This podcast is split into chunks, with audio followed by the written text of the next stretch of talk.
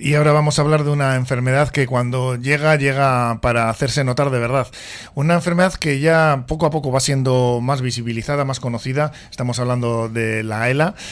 Y hace poquito es un personaje conocido como es un Zue, el portero de, del Osasuna y de, también del Barcelona. También pasó por el Athletic. Recogía la medalla de oro de la Real Orden del Mérito Deportivo pidiendo desbloquear la ley ELA. Vamos a hablar de una asociación asociación, la Asociación de Esclerosis Lateral Amiotrófica, Adela de Vizcaya, y para ello tenemos, eh, para que nos cuenten su trabajo, a la presidenta, que es eh, Carolina Ramírez. Hola, ¿cómo estás, Carolina? Muy buenos días. Tenemos a Estivaliz Saldaña también, que es la psicóloga de la asociación. Hola, ¿cómo estás? Hola, Egunon. Felia Podaca, que es familiar de José Antonio Ugarte, enfermo de ELA desde hace cuatro años. Hola, ¿cómo estás, Felia? Y al teléfono tenemos a un, también a un enfermo de ELA, un paciente ¿no? que, que lleva 14 años con esta enfermedad. Iñaki Elorriaga, ¿cómo estás, Iñaki? Bueno, aquí estamos. Eh, el día a día, ah, hoy le he saludado, en lugar de buenos días, yo le digo hola otro día. Otro día más, ¿no? Pues vamos a hablar, si os parece, en principio, hace poquito de esa ley, no sé en qué cambia, ¿no? El desbloquear la ley ELA exactamente, porque los que no estamos al tanto conocemos la situación de esta enfermedad a nivel, pues eso, gubernamental, de, leyes, etcétera. Carolina, presidenta de Adela Vizcaya. Eh, mira, te voy a explicar. Cuando a un enfermo le, o a una persona, eh, a una persona le diagnostican la ELA, eh, le dan dos certezas, ¿no? Le, le, dan, por un lado, le dan el diagnóstico de una enfermedad muy dura, muy cruel, y por el otro lado, una, una certeza de que va a recibir una atención sanitaria y social deficiente deficiente porque la aleja de todas las posibilidades que tienen las demás personas dentro del Estado. Entonces el desbloqueo de la ley ELA significaría eh, que las personas con ELA pudieran mantener una vida digna en todo el proceso de su enfermedad. ¿Y esto ahora mismo no está lo suficientemente legislado, vamos a decir? No, es que no está legislado. No está legislado. Está, está en, en, en, una, en una especie de limbo eh, que, todos estamos eh, aportando y estamos necesitando que precisamente por eso nosotros decimos desbloqueo de la ley ELA. Hmm. Sí, que además vosotros, vuestra, vuestra asociación, sois, eh, os vamos a decir, centráis en la atención al paciente, que es donde veis esas lagunas, ¿no? en el cuidado y soporte. ¿no? En este caso también importante el soporte psicológico, ¿no, Estivaliz? Sí, esta enfermedad al final va acompañada de, un nivel importante de sufrimiento emocional, tanto para el enfermo o la enferma que la sufre como para su, sistema familiar. Por tanto, es necesario que reciban un acompañamiento eh, y un soporte para, para, que su día a día sea un poquito más llevadero. ¿Y qué tipo de soporte le dais? El, más o menos eh, hay una establecida un tiempo de atención.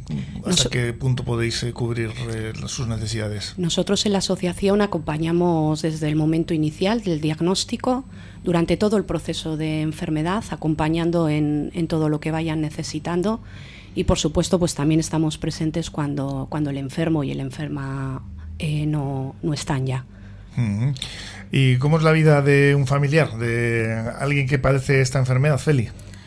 Bueno, pues la vida te cambia al 100%, o sea, todo lo que aparte de que esté enfermo, pues te, te condiciona de tal forma que todo lo haces alrededor de él, ¿no?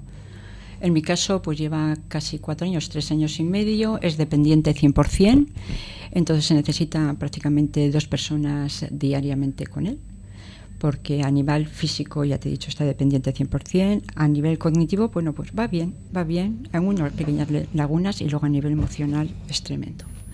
Es tremendo deterioro, o sea, una ansiedad, una angustia, una tristeza, un, Sí, porque es una enfermedad neurodegenerativa. Degenerativa, muy, efectivamente. Muy dura, muy dura. Iñaki, y el eh, soportarla, eh, también eh, estamos hablando ahora de esta ley, mm, ¿vosotros os sentís desatendidos por, por lo que son las leyes? Bueno, el, el, hablar de la ley, estamos hablando de la ley a nivel estatal, que está aprobada por todos los partidos, pero no, no se ha dado paso a la ley como tal para que salga en el boletín oficial del Estado. O sea, ha sido fue un golpe político y ahí se quedó. Eh, verdaderamente donde yo y nosotros debemos de, incidir y reivindicar es a nuestra sanidad, porque la sanidad es, es, una, es un patrimonio y tiene el poder del gobierno vasco, tiene eh, gestión suficiente e independiente del Estado para dar una serie de pautas. Entonces, el que se salvaguarde uno con otro, si vas al gobierno vasco te dicen que la ley no, todavía no sé qué. No, aquí no es cuestión de leyes ni puñetas. Nosotros tenemos un derecho a ser atendidos como todos los ciudadanos eh, en sanidad, para que tenga eh, atención sanitaria, porque es igual para todos. Pasa que unos estamos con una enfermedad peor y otros con enfermedades más eh, menos menos menos importantes.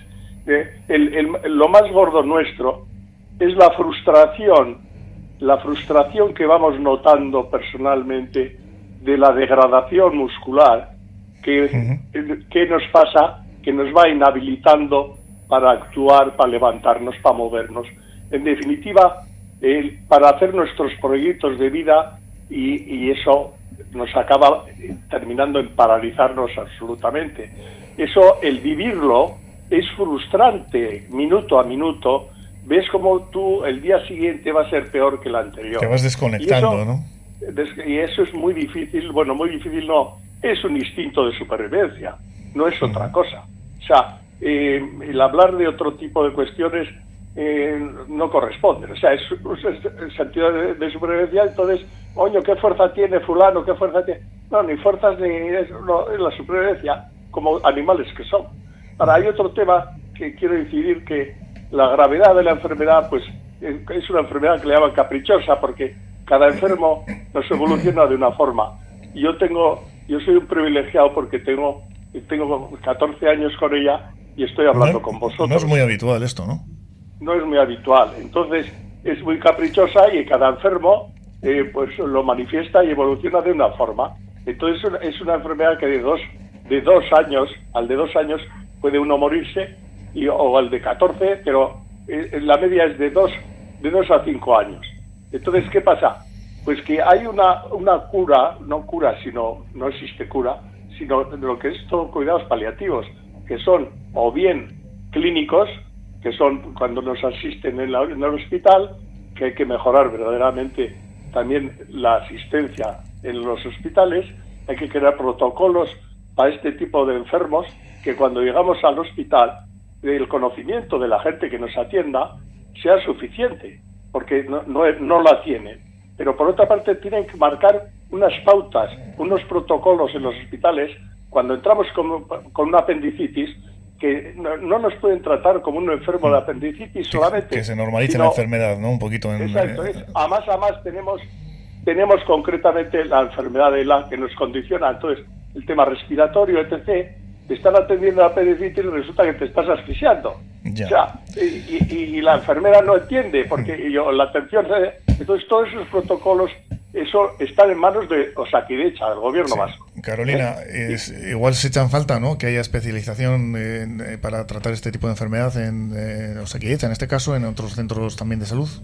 Eh, pues mira, yo creo que mm, nosotros hay una unidad de ELA, eh, con lo que refiere a los, a los enfermos de, Vizcaya, es en Basur. Entonces, la unidad como tal eh, funciona en, una atención multidisciplinar al enfermo, pero no solamente es esa atención que se le presta eh, al enfermo en ese momento, sino que va más allá. es el caso que dice que una vez que se acercan, por ejemplo, a un centro de salud normal, muchas personas desconocen completamente lo que es la enfermedad. Eh, por ejemplo, cuando, cuando requieren una asistencia hospitalaria por cualquier otra eh, situación eh, de salud, se desconocen cuál es, hmm. cuál es realmente... No hay una preparación. ¿no? no hay una preparación. Entonces nosotros pensamos que, que, es importante que todas las personas profesionales que están alrededor de los enfermos conozcan y sepan cómo deben ser tratados, ¿no? En Adela Vizcaya, como decíamos antes, mm, os especializáis en lo que es la atención al paciente, cuidados y soporte. ¿Hasta dónde llegáis vosotros o vosotras? Mm, mira, nosotros, nosotros llegamos eh, donde, donde la sanidad no llega, eh, nosotros hacemos hincapié en, continuar, ¿no? en hacer una atención continuada, por ejemplo, en fisioterapia, en enfermería, en psicología, eh, en, una escuela que tenemos ahora para las personas que, se dedican a, cuidar a sus familiares porque, porque si, si en el exterior no se conoce, imagínate una persona normal que no tiene ni idea de nada de la salud, eh, se ve enfrentada al manejo de su familiar, de su persona más querida, eh, se ve en la tesitura de tener que atenderlo todos los días con unas situaciones que desconoce totalmente. Entonces es muy complicado. En dos minutos que nos quedan, eh, ¿qué nos gustaría subrayar? Pedir, no sé, tenemos la página adelaweb.org para los que quieran pedir información sobre la asociación. El teléfono, por ejemplo, Carolina, o nosotros yo creo que es importante que las personas que sobre todo van a diagnosticarles esta enfermedad, pues que, puedan sentirnos ¿no? cercanos durante ese momento y durante, y durante toda durante toda la enfermedad. ¿no? Nosotros el, el número de, de teléfono. Sí, el 944 23 73 73. Damos también un móvil por si quieren poner un WhatsApp, que es el 747 439785. Vamos a repetir los 2944 23 73 73 y el móvil que sería 747 43 97 85. Feli, pues eh, ya es que solo nos queda despedirnos, eh, se, pues va el tiempo rápido. Antes de despedirnos, yo quisiera dar las gracias a la asociación. A nosotros personalmente, a mí y a mi familia nos ha venido muy bien a nivel emocional, a nivel psicológico y luego también a nivel de pues no sé, cosas que necesitas, ¿no? Sillas de ruedas, bueno, todo, todo lo que tienen allí, todo te ofrece. Tenéis un apoyo en ellos, ¿no? Sí, eh, quería hacer hincapié en eso, darle las gracias porque son como imprescindibles en nuestra vida. Iñaki. Bueno, pues hacer hincapié en que es una enfermedad de alto coste y que depende de la dignidad que pueda vivir el enfermo, depende del dinero es curioso que el que no tiene disponibilidad económica eh, no vive una vida digna en la enfermedad. Aparte de la enfermedad, la cruenta que es, lo cruenta que es, el no poder ser asistido, porque esto es la dependencia, como bien ha dicho la compañera, hay dos personas atención al día.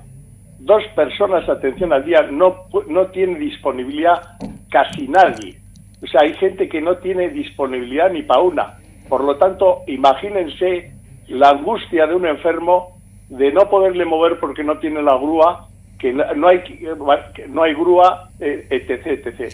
Dar las pues gracias a ese nicho que cubre Adela eh, y para ponerles en evidencia a esa a esas cuadrilla de políticos con bonita cara, pero que queremos ver que haya resultados, pero a Adela darle las gracias porque está ocupando como todas las asociaciones solidarias que existen en el mundo, que están dejando en evidencia a todos los estados en los que vivimos.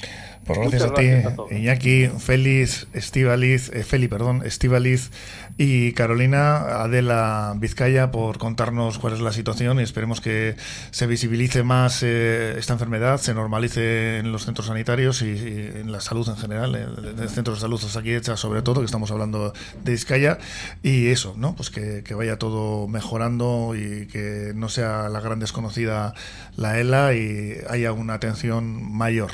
Es que ricasco a, los tres. es que ricasco. y, a, y, a, ti también, Iñaki, que estás al otro lado del teléfono.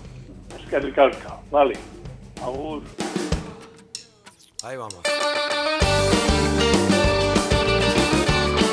Ahí vamos, ahí vamos, nosotros también nos vamos, nos vamos marchando con la música precisamente de los Rodríguez, un grupo en el que participó Ariel Roth, que como decíamos va a estar en ese festival en el eh, eh, puerto de Viejo de, Guecho, en eh, Porto Sarreán, el 8 de septiembre, ya sabéis, en ese festival para visibilizar el ELA, ELA FES, con Dale Candela, esta asociación. Así que mañana os volveremos a, bueno, a emplazar aquí a partir de las 10 a, que nos escuchéis aquí en Cafetería con los temas más cercanos, la tertulia, entrevistas y bueno, os dejamos con la programación de Porto Radio, sabéis, estáis en el 105.7 de FM, disfrutad de ella, que aquí os esperamos mañana. Bien, Arte.